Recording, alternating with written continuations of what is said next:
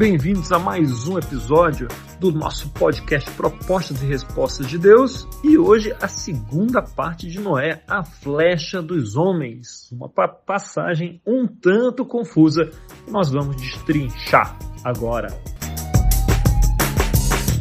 Vamos falar agora sobre, bem, esse Deus era diferente dos outros, mas será que a gente pode falar mesmo o mesmo dos homens? O que, que há de estranho com a segunda parte da história? Lá em Gênesis 9, não é?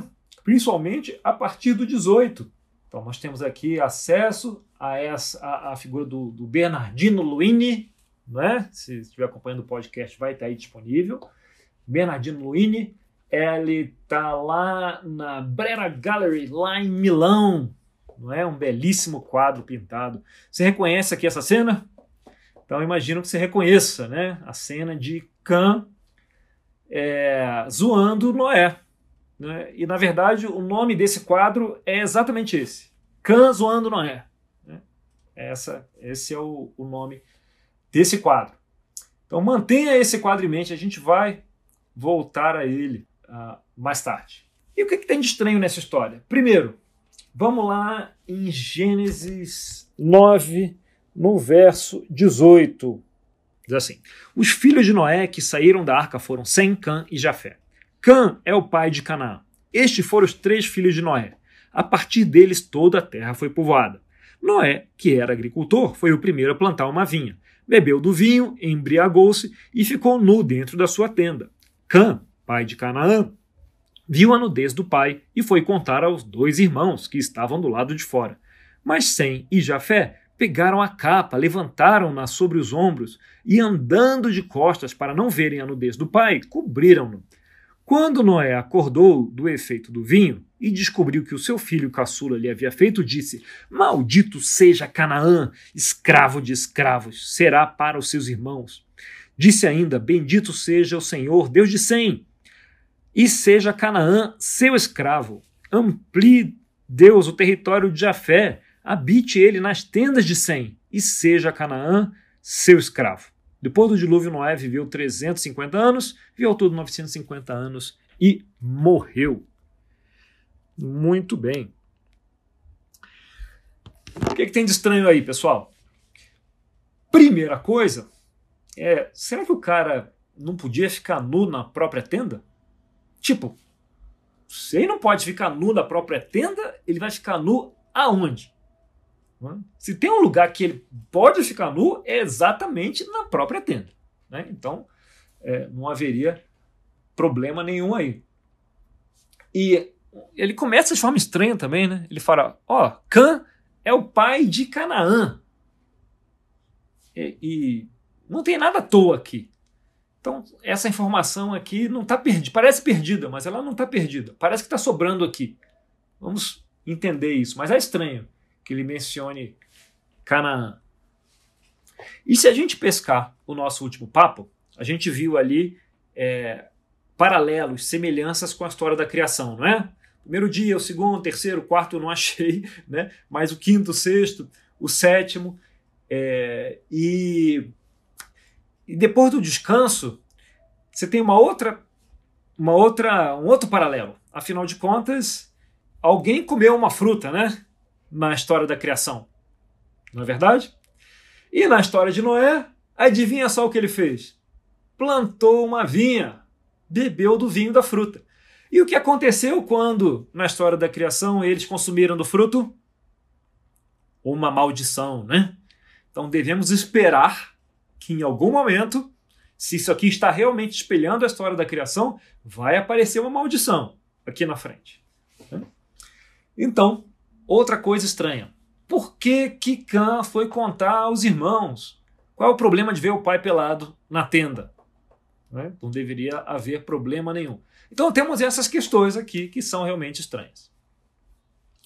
É, no fim, Sem e Jafé pegam a capa e, andando de costas para não verem a nudez do pai, vão lá e o cobrem. Cena estranhíssima também. Né? Vão os dois cobrir o pai. Por que, que o pai não pega um, um negócio e se cobre? Né? É, tudo muito estranho. E por fim, lá ao final, né, quando Noé acorda do efeito do vinho, diz: Maldito seja Canaã. será escravo para os seus irmãos. Quem errou não foi Cã? Que história é essa de amaldiçoar Canaã? É, ou tem algo muito errado aqui com essa história. Então, vamos tentar é, achar uma, uma coerência aqui para isso tudo, né? Achar uma coerência. E para isso, com tudo mais falha, a gente apela para o Midrash. O que, que é o Midrash, pessoal? Hoje, quando você quer aprender um pouco mais sobre um livro qualquer, você pode comprar um livro, né? Ou você pode comprar um comentário bíblico, certo? Você vai lá, você compra um comentário e tem algum mestre, né? Alguém vai comentar o Evangelho, vai comentar uma carta, vai comentar um livro do Antigo Testamento, uma, uma abordagem minuciosa. Um comentário é uma forma bem ocidental de ensinar. Ele traz um monte de informação sobre cada partezinha do texto. Numa forma oriental hebraica de ensinar, não vai ser assim. Né? Como é que eles vão fazer? Eles vão, eles usam o midrash. O midrash é, é como se fosse uma outra narrativa, outras histórias que se juntam com a história do texto para explicar verdades ocultas ou aprendizados ocultos do texto. Ah, o Midrash ele não é, é, não é considerado inspirado né, por Deus, mas ele é respeitado como um texto escrito, deixado por mestres muito sábios e que, por definição, ele não pode ir contra o texto. Então, o que é o Midrash? Um comentário hebraico muito antigo, né, feito em cima do texto hebreu. Esse é o Midrash, em cima da Torá, aqui. Tá bom? Então, é, você tem muitos Midrash, se você pesquisar aí, você pode ler. Alguns deles são uma viagem bastante doida. É, outros te trazem luz, né? te trazem insight sobre o texto, textos difíceis, né? que não traz uma resposta clara do que pode estar acontecendo aqui. Então, existe um Midrash sobre essa história de Noé, essa segunda parte da história de Noé, que é, como a gente acabou de ver, muito confusa. Então, esse Midrash que traz histórias, imagens, pistas, né, tentando induzir o leitor a aprender o que aquele mestre aprendeu do texto, ele conta uma história para ajudá-lo a descobrir algo aqui. Então, o que, que conta essa história? Nesse Midrash, culturalmente, a expressão viu a nudez ele tem a ver mais com é, entender completamente, é o, o yadá, né? é o conhecer, entender completamente. Né? Quando alguém percebe a nudez, é, alguém está indo bem além de notar que o outro está nu. Está né? Tá indo bem além. E pode ir mais além ainda, com aquela questão que a gente falou do próprio hebraico, como significar molestação ou até castração. Ou seja, ele vê, percebe e tira. Né? Alguns estudiosos até falaram que podia ser como dormir com a própria mãe, mas é, não é tão aceito como foi longe demais isso. Né? Porque dormir com a mãe seria molestar o pai, é, coisas assim. O que a gente precisa entender aqui é que esse pós-arca não necessariamente é paz, é sombra e água fresca. A arca provavelmente foi um lugar muito tenso, de muita tensão. Noé, ele era conhecido por ser um cara que temia muito a Deus. Tanto quando ele está lá no Rol da Fama em Hebreus 11, fala Noé, Noé que temia muito a Deus, né, que tinha um temor imenso a Deus, construiu a arca. Esse ele é conhecido por isso. Então Noé só fazia o que lhe era mandado. Então, o mandamento, por exemplo, de crescei-vos e multiplicai-vos é, é dado na saída da arca. Tipo, Deus que abre a porta da arca. O Midrash ensina que é, Noé não abriu a porta da arca porque Deus não tinha mandado. Noé, naquele temor dele, ele só fazia quando Deus falava. Então ele ficou lá mais sete dias até Deus falar: abra a porta da arca, sai, se espalhe pela terra e preencham a terra. E mais, o multiplicar também. Então, você tem ensinos que diz: olha, Noé proibia, não era para multiplicar na arca, era multiplicar fora da arca. E tem bicho que se multiplica muito rapidamente. Então eram sete casais de animais puros, um de animal impuro. Não podia se multiplicar ali para não quebrar isso, pelo temor de Noé. Então não podia ter multiplicação na arca. O que, que significa isso? Não poderia haver é, intercurso sexual na arca. Quer dizer, os filhos com as esposas precisavam ficar afastados. Então tem é, histórias, ensinos que falam até que Cã teria se relacionado com um cachorro, alguma coisa assim, é, sobre isso. Não se sabe, claro, né? A história ela conta para ensinar outras coisas, mas isso mostra a tensão que existia ali dentro. Imagina os conflitos ali dentro, o espírito ali dentro. E Noé com aquela mão de ferro, de só fazendo o que Deus determinava explicitamente. Só permitiu que Deus determinava explicitamente ali dentro. Então, quando sai, a relação entre ele e Cã, sabe-se lá como é que tá. Certamente boa é que não estava. Boa é que não estava. Claramente, a gente pode ver isso. E o Midrash, quando trata disso, ele parte da castração como algo óbvio. E eu não sei. Quando eu vi isso pela primeira vez, eu achei, cara, que viagem. Eu gosto dessas fontes aqui, mas agora eu acho que foi longe demais. Daí eu fui pesquisar. E eu achei um zilhão de referências. Como isso sendo uma interpretação, não só uma interpretação, mas tipo meio que um conhecimento comum, né? isso como sendo um dado. Né? Essa relação de, de com Noé nesse momento. Né? Tanto que o Midrash traz um conjunto de perguntas por que teria sido uma castração e não molestação. O que pegar um dois e contar como óbvio. Então o que a gente vai fazer? Com isso em mente, vamos voltar aqui. Por que Noé se levanta e amaldiçoa Canaã em vez de Cã? Né? Uma explicação é que Noé está se vingando de Cã. Porque se o Midrash estiver correto, Noé acorda e do, do, estupor do vinho, né? Diz que ele acorda do estupor do vinho, ou seja, ele estava completamente anestesiado, e ele percebe que está faltando uma coisa muito importante ali no corpo dele. E ele vê é, Cã e pergunta: O que você fez? Né? Cã, o que você fez? Se a gente tenta entender, ah, você me viu pelado, não encaixa muito. Toda a ira de Noé, né? O que você fez? Ele viu o que o filho tinha feito como que Cã sabia que Noé havia também recebido o mandamento de crescer e multiplicar, se espalhar pela terra toda. Noé era um cara que temia Deus. Se ele recebeu esse mandamento, o que, ele ia fazer? Ter pelo menos mais um filho. O que ele ia contribuir com isso. Cã sabia. Então, Cã rouba de Noé a possibilidade de multiplicar, né? de preencher a terra. E quando Noé percebe isso, ele fala: Já que você roubou de mim a capacidade de multiplicar, eu vou roubar de você o seu filho. O seu filho será escravo dos outros.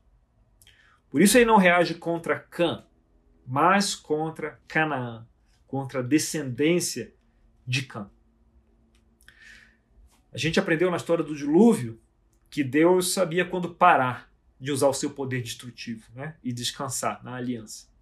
E Noé deveria ter aprendido a mesma lição de Deus. A proposta aqui era confiar em Deus e não levar o seu desejo por vingança dominá-lo. Tipo, Noé, não faça nada estúpido demais aqui, não passe o erro do seu filho para os filhos deles ou para toda a descendência deles. E se você vê a maldição, ele diz assim no 25: Maldito seja Canaã, escravo de escravos será para os seus irmãos. Esse é um tipo de maldição que até aqui era exclusiva de Deus, só Deus fazia isso, né? Só Deus colocava a maldição dele. Noé, no desejo dele de vingança, ele é o único ser humano a usar essa maldição. E a vingança pertence a quem, né? A vingança era reservada a Deus. Ele assume aqui o lugar de Deus, em vez de crer que Deus faria o que deveria ser feito com Cã, faria essa justiça. Ele acaba sendo dominado pelo desejo de destruição de vingança e ataca um cara que nem merecia, né? Que era Canaã. E isso acaba se tornando essa tragédia sem fim que conhecemos, né? Porque a descendência de Canaã acaba se tornando adversária do povo de Deus, com repercussões aí eternas, né? Para todo sempre. Justamente porque Noé não soube se segurar, não soube parar como Deus soube, tanto ao criar como ao destruir. Aqui pela primeira vez, de forma indireta, não diria pela primeira vez, mas de forma indireta, é introduzido o conceito de perdão. Né? Quer dizer, aquela renúncia ao direito de retribuição. Que para isso você precisa confiar que Deus está no comando. É, e não é tomado dessa angústia, dessa raiva, né, ele não confia e ele retribui isso. Retribui isso. Algo que a gente pode aprender aqui, né? Quando a gente está com muita raiva, né, e quer pá, reagir, né, e a gente não contribui que Deus está no não confia que Deus está no comando e que Ele retribuirá. O papel de Noé qual era? Espalhar-se pela terra, né? Era esse o papel de Noé. Era esse o trabalho dele. É, e então Noé agora sabe que deveria ter mais filhos, mas não pode. Tá cheio de vergonha, tá super inseguro. Ele sabe que não é mais quem ele achava que ele deveria ser. Desconta quem não tem nada a ver com a história, causando toda sorte de consequências. Então a gente continua mais uma vez a aprender quem Deus é aqui, sabendo quando parar e dando aqui a direção, né? Criando uma aliança. E também sabendo quem o homem é, né? Cheio de medo, que ainda não sabe quando parar, não sabe confiar em Deus ainda e quer fazer justiça com as próprias mãos.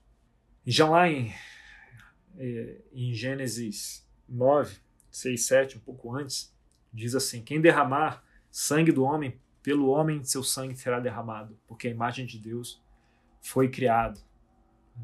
Mas vocês sejam férteis e multipliquem, se espalhem pela terra e proliferem nela. Essa era, era a missão de Noé. E Noé extrapola, pisa na, no tomate, espalha a farofa para todo lado e coloca a maldição na cabeça de quem não deve. E agora eu quero convidá-los. Parece tudo muito louco isso, né? Que a gente falou. Então eu quero convidá-los a olhar com mais atenção agora a imagem, a imagem que a gente compartilhou mais cedo. Está vendo aí? Está vendo a imagem? Agora olha bem para a cara de Khan e para onde ele está apontando.